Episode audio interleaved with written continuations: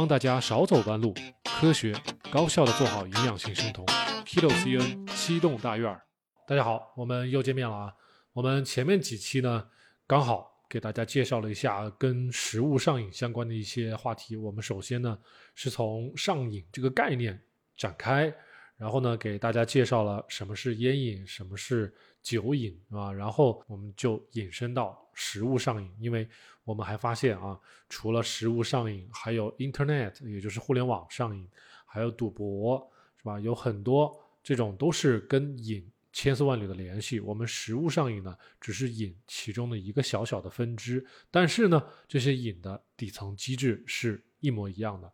那么我们今天仍然还是跟着我们上一期节目啊，我们上一期其实有五个啊小节目，是一个完整的视频，分成了五个小段儿。大家呢有时间把这五个小段都一起看完。我们今天还是接着讲啊，仍然是同一篇文章，我们继续往下分析。好，大家可以看黑板啊。我们上一期讲到呢，我们的食物上瘾跟肥胖 （obesity） 之间的很多的牵连。那么我们也给大家介绍了这个肥胖呢，在美国，在咱们中国是个什么样子的。然后最后我们还告诉大家了啊，这个 NAD 也就是维生素 B 三对它的一些作用。我们只是很简短的聊到了维生素 B 三啊，但是呢，我们还不着急讲这个维生素 B 三，我们仍然是继续往下啊，给大家继续介绍，呃，上瘾，特别是食物上瘾，它的 neurobiology，也就是它的神经啊生理学、神经生物学，也就是说它的底层的生物学或者说神经学的一些逻辑啊，大家来看一下。那么首先呢，文章告诉我们啊，已经有非常非常多的证据啊，evidence 有非常非常多的证据告诉我们啊，在我们的人群中，那么如果大家对食物上瘾的话啊，addictive food behavior，食物上瘾产生的各种各样的行为和 addicted to substances，这也就是说跟毒品上瘾之间。有非常多的 similarities，非常多的相似的地方啊，非常非常多。也就是啊，我记得小波老师在二零二一年还是在二零二二年的时候发了一张图片啊，当时用那个脑部的一个一个扫描的一个图片给大家做了一个类比，就是说，哎，大家看看这个吃糖，我们的大脑发亮的亮起来的这种部位和克海洛因。啊，这个大脑亮起来的部位实际上是非常相似的，所以当时那个文章的标题就是说啊，糖瘾跟毒品、跟毒瘾之间的关系。其实这句话意思也是差不多。那么，similarities between individuals 啊，然后 addictive food behavior 就是上瘾的食物的一些行为，以以及那些被诊断的啊。对药物啊，对毒品依赖的这类人呢，那么是非常多的相似的，所以大家现在跟小莫老师统一思想啊，就是我们的食物上瘾，它不是一个什么很特别的东西，不是一个分门别类单另拎出来的一样东西，它跟我们对药品、对毒品上瘾其实是同一类的行为，而且是非常非常相似的啊，similarity。那我们的食物上瘾跟药物啊、酒精上瘾啊之间，它的关联啊，到底在相似在哪里呢？Similar processes 啊，就是有一篇文章告诉我们了啊，详细的描述了一下这个相似点在哪里。比如 rewarding 啊，rewarding properties 就是我们上一节课讲的奖赏系统啊，就是还没吃呢，还没干呢。你的脑子里面就已经开始联想到，如果做了这件事儿之后，你能得到什么样的快感？还没做呢，你就已经开始兴奋了啊！这个叫做 rewarding properties。还有一个呢，很明显的就是，如果你不干这个事儿，很长时间不干这个事儿，你戒断了啊，不做这个事儿就会有戒断反应，这叫 withdrawal symptoms 啊。最后呢，还有一个 overeating 啊，不管是吃食物也好，还是这个。用药物还是毒品也好，都容易 overdosing 啊，容易超量。所以这三个点啊，rewarding、withdraw 还有 overeating 这三个是很明显的，就是上瘾的一个特征啊，一个特别需要我们自己啊，自己对自己审视的时候，我们可以自我剖析、自我分析，来想一想自己在吃某一样食品的时候，符不符合这三样、三点啊，一个三个大的这种特征。一个是奖赏啊，奖赏行为还没干呢，就已经开始联想到快感了，对吧？第二个就是如果不吃了，马上就会产生戒断反应，发抖。啊，然后就是流口水啊，或者是这个整个人都不行了啊，要瘫了，或者说不吃不行就要闹脾气啊，这是 withdrawal symptom。还有呢，一吃就容易狂吃，吃个不停，overeating 啊。那么这个跟药物、跟酒精的依赖或者说上瘾是非常非常的相似的。那么大家跟我一起学习啊。那么我们容易上瘾的食物又具有哪些特征呢？这篇文章也告诉我们了啊，rich in calories，首先啊，能量是密度很高的，对吧？高脂肪、高糖、高油，这都跑不了。高蛋白，什么都高，所以叫 rich in calories。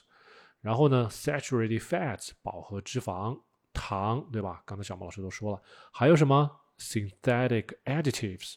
这个叫做人工合成的啊，人工合成的添加剂啊，各种添加剂，不管是增味儿的、增色的呀，还是我们压根儿不知道，但是潜移默化对我们的神经产生影响的呀，不知道啊，或者是某一些啊嗅觉上的、气味上的一些添加剂，它都有可能啊。大家可以简单的可以联想到方便面啊，这个方便面。佐料一倒进去，开水一冲，哗，整个房间都充满了一股香味儿。但这个香味儿不是天然的，但是就是很多人能够上瘾。大家好好想一想，是不是这个意思啊？那么他还举了一个例子，color 啊，颜色这就是很次要的，对吧？那么还有 preservatives，这个是防腐剂啊，所以还有很多啊，这些东西呢还符合一些特征，比如说 low nutritional value，它虽然富含能量、富含饱和脂肪、富含糖，还有很多的人工的添加剂和防腐剂，但是没有什么营养。这就是小猫老师经常讲的：不要吃加工类的食物，不要吃那么多甜点啊，生酮甜点，不要吃那么多仿造的食物，这些东西里面都没有什么营养啊，low nutritional value。还有呢，wildly accessible，也就是说非常便利啊。你去哪儿都买得着，在网上，在便利超市，在商店是吧？甚至在这个快递或者是外卖啊都很容易得到。这都是垃圾食品的特征。它虽然很垃圾，但是它就胜在便宜，胜在它的方便。所以你一伸手就可以要到，你一点手机，它就可以送到你家门口。哇，真的是很难令人拒绝。但是啊，我们刚才说的。它是富含卡路里的，它是有饱和脂肪酸的，它是有很多糖的，有很多人工添加剂的，唯独是没有营养的。大家要的是什么呢？对于营养，大家要的是什么呢？啊，一定要好好的想一想啊，这个问题很重要。那么说了，compulsive overconsumption of foods rich in salt and additives or saturated with sugars and lots of calories。Has the greatest potential for addiction。这句话大家看明白没有？真的是很恐怖的一句话啊！刚才我们说了，这些垃圾食品它有那么多的特征，富含卡路里啊，富含饱和脂肪啊，富含糖啊，有人工添加剂啊，它为什么要这么做呀？为什么？Has the greatest potential for addiction 啊。就是说，这些人、这些生产商，他们已经搞明白了，如果把这个食物啊，让它富含盐、富含卡路里、富含饱和脂肪酸、富含糖，那么这样的一种搭配，它就能达到最强烈的让你上瘾的这种能力、这种潜力。The greatest potential for addiction，是不是很恐怖的这句话啊？那么，these foods are termed 叫 hyper palatable 啊，你一吃就停不下来。好了，这种食物专门有一个名词来形容它，叫 hyper palatable。超级适口的食物，你根本不知道啊，这食物惊为天人，惊为天物，是这种。所以他已经知道了人的弱点，知道了咱们人的大脑以及味觉、嗅觉的啊，包括我们的视感神经的弱点，它制造出来这样子的富含卡路里、富含饱和脂肪酸、富含糖，有各种添加剂啊，不管是增色、增味儿，还有防腐剂，那造出来一个超强的，能够最容易让你上瘾的这种食物。这种食物叫做 hyper palatable，超级适口的食物。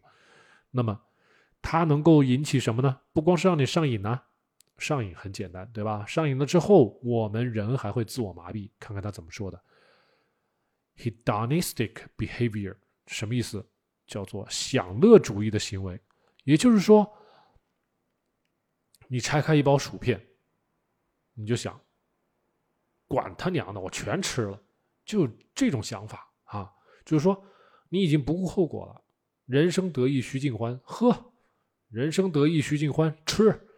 啊，今天开心吃整，全干，全然不顾后果，这叫 hedonistic behavior，叫享乐主义行为啊。hedonistic 这个词儿，享乐主义行为，同时 inhibit negative thoughts。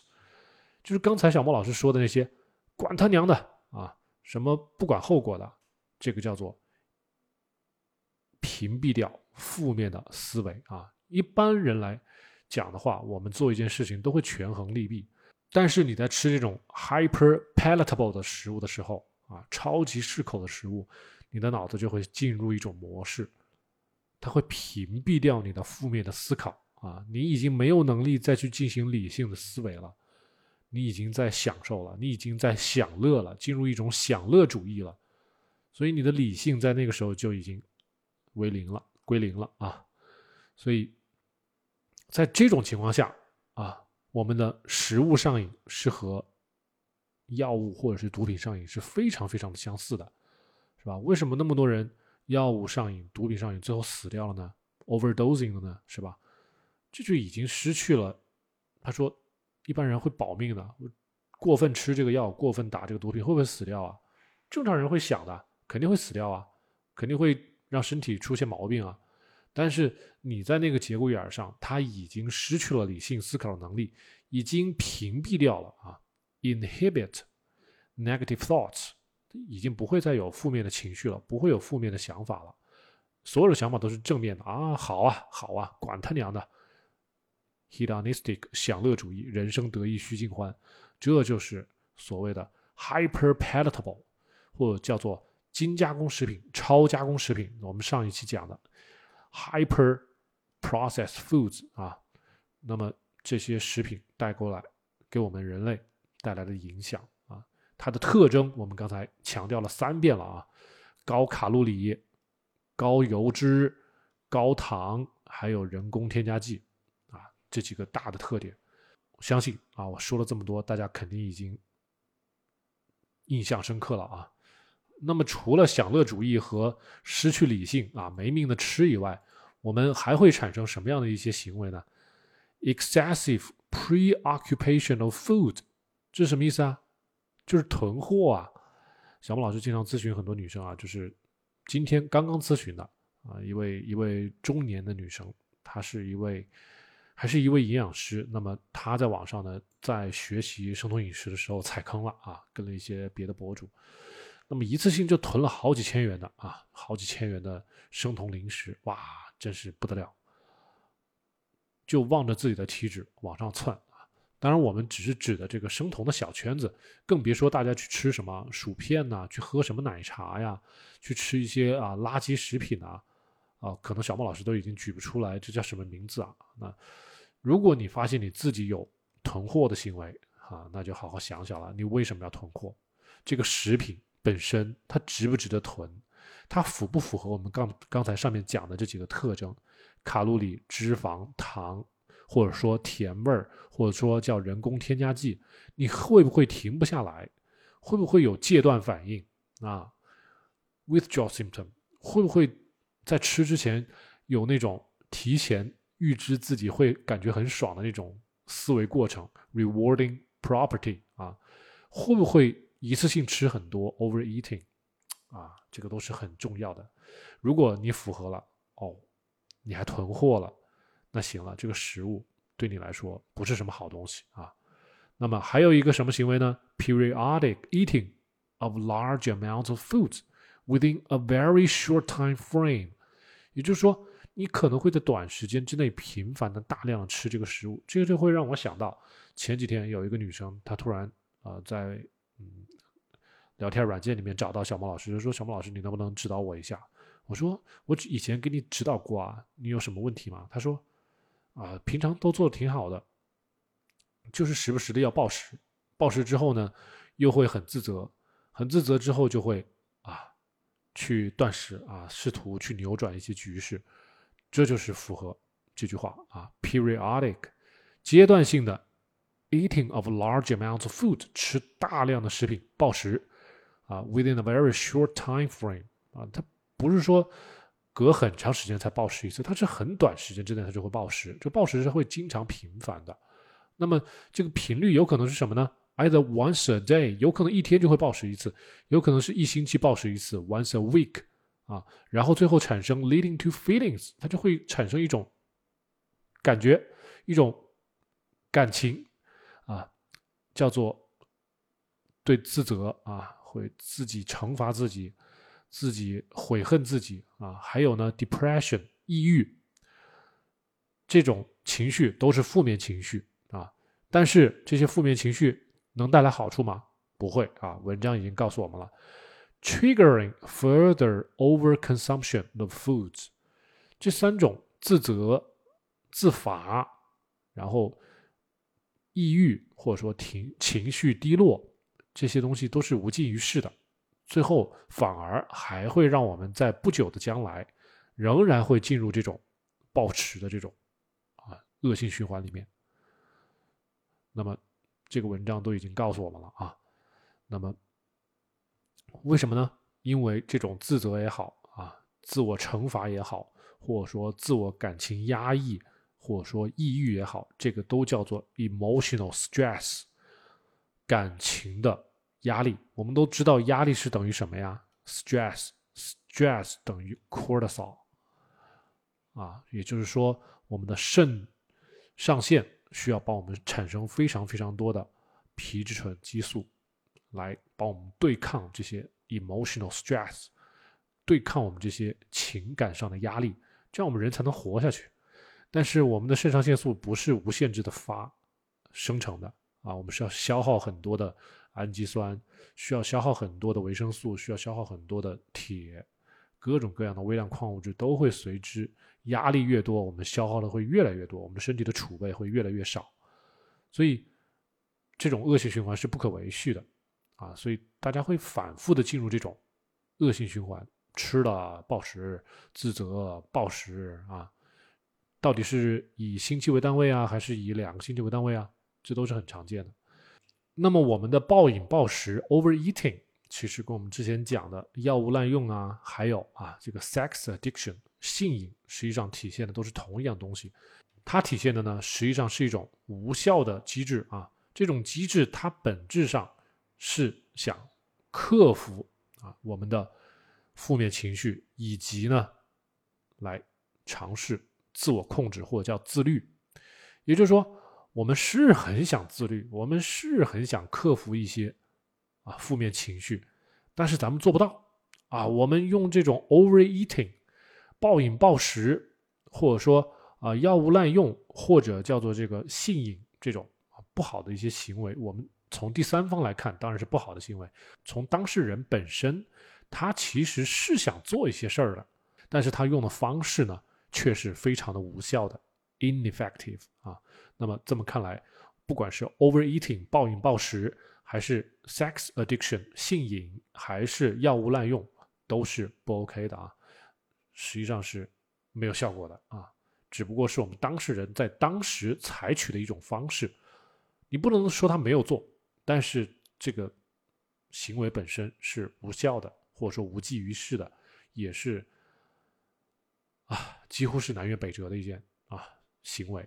所以这段话讲的是这个意思啊，希望大家可以跟小孟老师同频。那么对我们的暴饮暴食也好，对我们的药物滥用也好，对我们的一些其他的一些上瘾的一些行为也好，有一个更深层次的一些认识。同时呢，对我们的食物啊，刚才我们说的这些 hyper palatable 啊，超级适口的这些食物，有一个更更深层次的一个认识。要知道，我们这些超市里面的食物也好。